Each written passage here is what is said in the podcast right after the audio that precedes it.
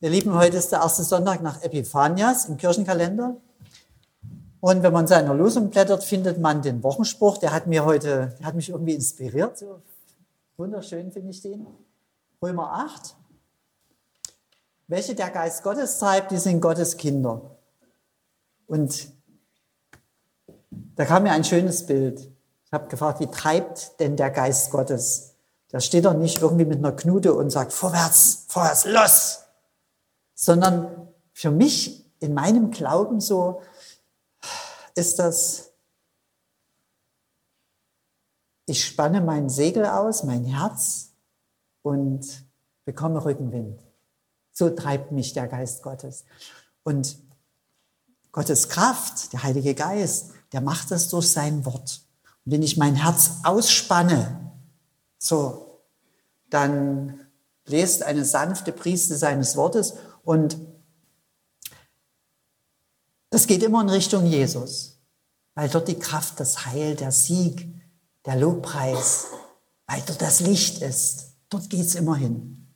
Und deshalb breitet einfach euer Herz aus für das Wort, was uns heute als Predigtwort gegeben ist. Und wir lassen uns zu Jesus treiben. So. Die Kraft, die uns bewegt, ist Gottes Wort und sein Heiliger Geist. Das Predigtwort steht im ersten Johannes, äh, steht im Johannes Kapitel, Kapitel, Johannes Evangelium Kapitel 1.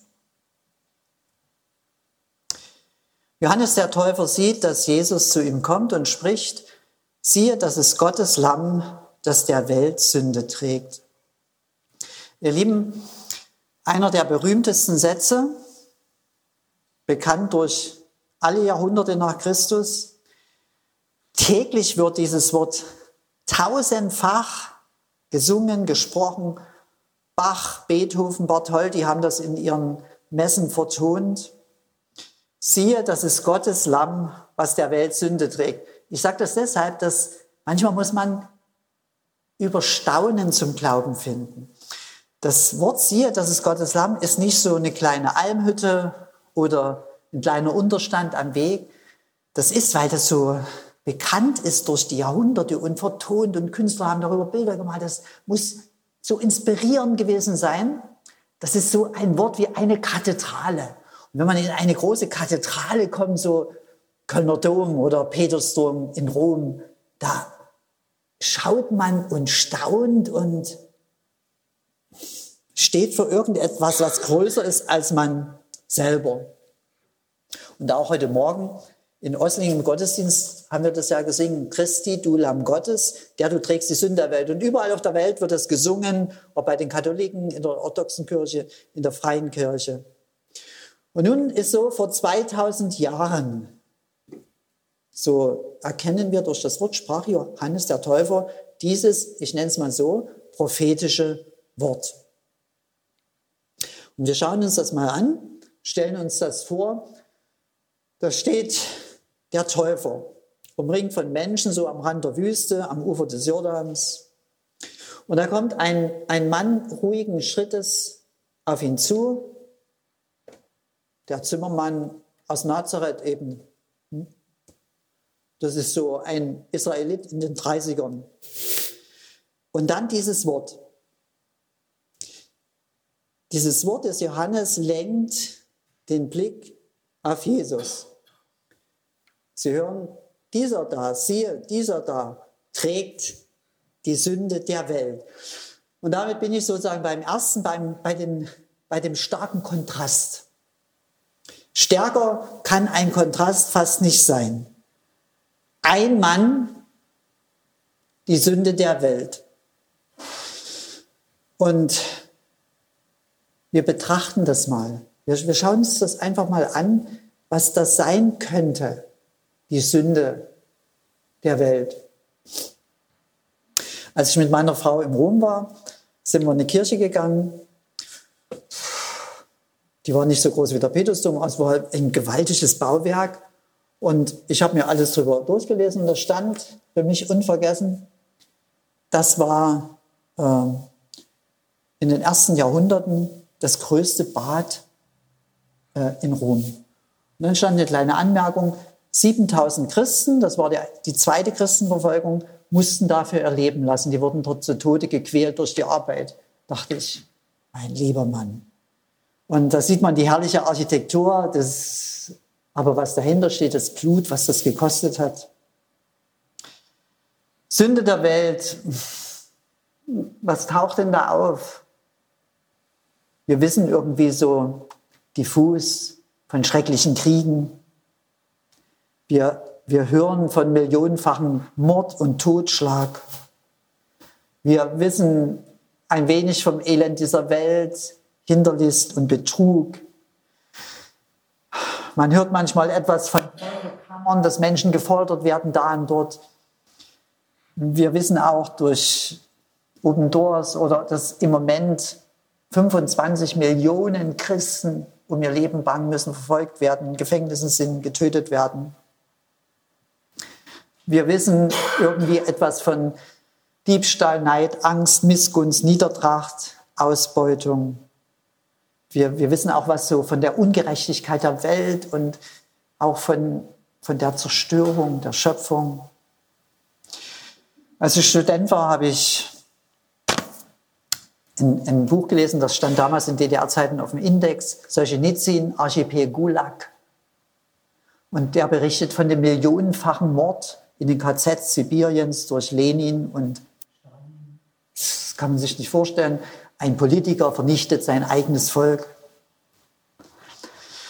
Wir,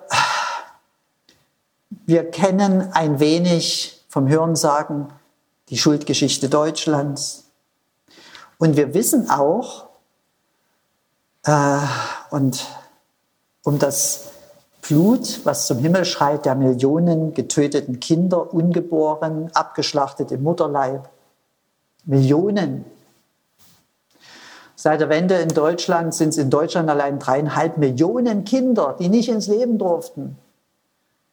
Die, wo die sind, die sind im Himmel, ja, aber die haben kein Grab. Und ich will damit sagen, wir sind gar nicht in der Lage, von der Kraft unseres Herzens, unserer Person, von der Fähigkeit unseres Denkens, äh, uns diese finstere und furchtbare Realität vorzustellen oder sie gar zu fassen. Das ist uns, das ist uns einfach zu viel. Da kriegt man Depression davon. Und jetzt dieser Kontrast. Ich versuche das zu verstehen, dieses Grauen, was da so in der Geschichte bis heute ist und das miteinander so elend und finster macht, dieses Grauen, wird gesagt, soll einer tragen. Das ist der Kontrast. Hier die Schuld der Welt und hier der eine.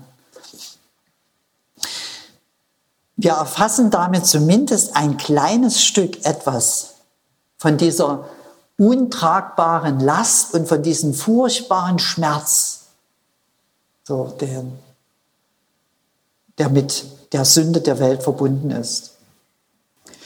Und ich will auch damit sagen, wir wissen im Grunde genommen fast nichts von der Last dieses prophetischen Wortes. Wir hören das, wir sehen das, das Lamm Gottes und die Sünde der Welt, aber in Wahrheit wissen wir nichts von der Last. Aber wir haben einen Anteil an diesem Wort, unseren.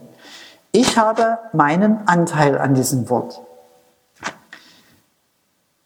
Auch wenn mir nur ein Teil meiner Sünden bewusst ist, mir ist nicht alles bewusst. Ich bin auch gut im Verdrängen. Habe ich doch meine Sünden Jesus aufgelegt. Und er hat sie genommen und trägt sie. Und ich bin entlastet worden. Soweit kann ich an diesem Wort selber mitschreiben und das verstehen. So, nochmal zu dem Kontrast. Wir sehen Johannes. Und da kommt der Zimmermann. Und über ihn wird geweissagt, dass er alle Sünde trägt. Und jetzt das Zweite nach dem Kontrast. Johannes bezeichnet ihn als Lamm. Das ist ähm, für uns heutige Zuhörer nicht mehr so ein sehr sprechendes Bild. Das weiß ich, ich denke, dass das weniger sprechend ist als für die jüdischen Zuhörer damals. Mit dem Lamm haben die Zuhörer sofort eine Tradition verbunden. Sie hatten, wenn das Lamm Gottes, das Lamm, da hatten die sofort ein Bild vor Augen, Passa, Passafest. Alte Geschichte, unsere Geschichte, unser Volk, Israel in Ägypten unter der Knute Pharaos. Das Lamm bedeutet, Gott befreit sein Volk aus der Knechtschaft. Lamm, das ist der Gerichtstag. Und für die, die gegen Gott sind und für uns, die wir zu Gott gehören, ist es ja die Nacht der Befreiung. Zweite Mose, man kann es nochmal nachlesen. Das Blut eines fehlerlosen Lammes musste an die Türpfosten außen am Haus gestrichen werden und dann ging der Todesengel das Gericht Gottes vorbei. Wir als Nachgeborene, als Christen sagen in der Deutung, das war damals schon ein Vorschatten. Das hat schon angezeigt, wie Gott mit allen Menschen handeln wird. Das war schon ein Vorschatten auf dieses Lamm, auf das Lamm Gottes. Das Blut des Lammes rettet. Das glauben wir ja auch von Jesus. Und in der jüdischen Tradition, jetzt nochmal zu den Zuhörern damals, war nicht allein das Passafest äh, sprechend, sondern auch der große Feiertag, den sie jedes Jahr feierten, den Yom Kippur, Yom der Tag, Kippur Versöhnung, der große Versöhnungstag. Und solange der Tempel stand und Priester und Opfer gebracht wurden, wurde ein Bock, ein Schafbock äh, in das Tempelinnere gebracht und dort legte der Hohepriester symbolisch die Schuld des ganzen Volkes auf diesen Bock und dann wurde er aus der Stadt getrieben und verendete in der Wüste sodass durch dieses Opfer keine Sünde mehr zwischen Gott und seinem Volk stand. Auch das vernahmen so die Zuhörer damals und die kannten ja auch ihre Bibel und die haben noch anderes so bei dem Lamm vernommen und ziemlich sicher auch Jesaja 53 spielt, so klingt auch mit an. Ich lese uns mal ein Stück vor. Auch ein prophetisches Wort. Wir gingen alle in die Irre wie Schafe, ein jeder sah auf seinen Weg, aber der Herr warf unser aller Sünde auf ihn. Als er gemartert wurde, litt er doch willig und tat seinen Mund nicht auf wie ein Lamm, das zur Schlachtbank geführt wird. Jetzt gehen wir mal von den jüdischen Zuhörern damals ein Stück so, ich hatte ja von, der, von, der, von dem grandiosen Weg dieses Wortes, siehe, das ist Gottes Lamm, angefangen zu erzählen. Jetzt schauen wir mal ein wenig auf diesen Weg.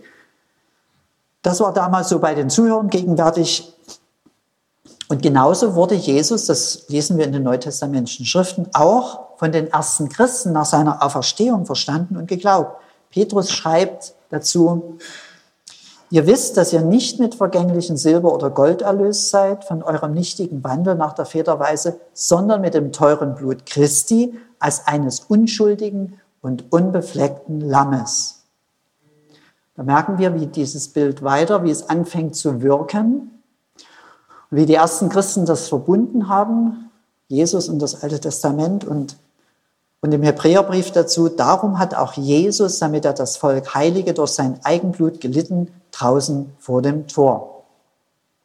So steht das jetzt da, dieses Wort, Christus ist das Lamm Gottes, das der Welt Sünde trägt. Und dann ist die Kirche gewachsen, durch die Zeiten gewandert. Und wir sind ja nicht die Ersten. Unsere Glaubensväter, die evangelischen, die haben das auch in die Mitte gerückt. Ich gehe mal in die Reformationszeit. Da war das Wort von dem Lamm, gehörte zur Mitte des Evangeliums. Ich habe mal nachgeblättert, nochmal nachgelesen. Martin Luther hat das zum Hauptartikel des Glaubens gezählt, von dem man, und jetzt zitiere ich mal, und zwar steht das in den schmalkaltischen Artikeln, ähm, von denen man, jetzt kommt Luther, nichts weichen und nachgeben kann, es falle Himmel oder Erde. Also da wurde festgelegt, man kann über vieles reden in der Kirche und so, aber über das nicht, dass Jesus Christus das Lamm Gottes ist, das der Welt Sünde trägt. Und in diesem Sinne ist es bis heute das Bekenntnis der Kirche geblieben. Und für uns gibt es ja nicht den Yom Kippur oder das Passafest, sondern für uns ist Karfreitag der große Versöhnungstag, Jesus starb für uns stellvertretend. Und wir, auch wenn wir mit diesem Kontrast leben, dass wir das nicht so verstehen, was das wirklich für Lasten sind, was das bedeutet, wir haben einen Anteil daran und glauben, dass Jesus auf diese Weise die Sünde der Welt getragen hat und sich als Opfer gegeben hat. Wir wiederholen das auch immer wieder, wir schauen da immer drauf. Wir haben zu Weihnachten gesungen, Gute Fröhliche, und da heißt ja, Christ ist erschienen, uns zu versöhnen. Und wir erinnern uns, was uns durch das Lamm Gottes geschenkt wird. Was, was bedeutet das? Das ist der Himmel. Das ist alles. Der Himmel wird uns geschenkt. Es wird uns ein vollkommener Friede mit Gott geschenkt. Durch Jesus hast du einen, egal was sonst in deinem Leben los ist, du hast einen, mit Gott jedenfalls, einen vollkommenen Frieden. Vollkommen deshalb, weil du das nicht besorgen musst. Das hat Jesus gemacht. Das Opfer Jesu, wenn du das für dich gelten lässt und sagst, ja, daran halte ich fest, ob ich es verstehe oder nicht, er hat es getan für mich. Wenn du, wenn du das glaubst und im Glauben so dich daran hältst, dann bist du rein und frei von aller Anklage.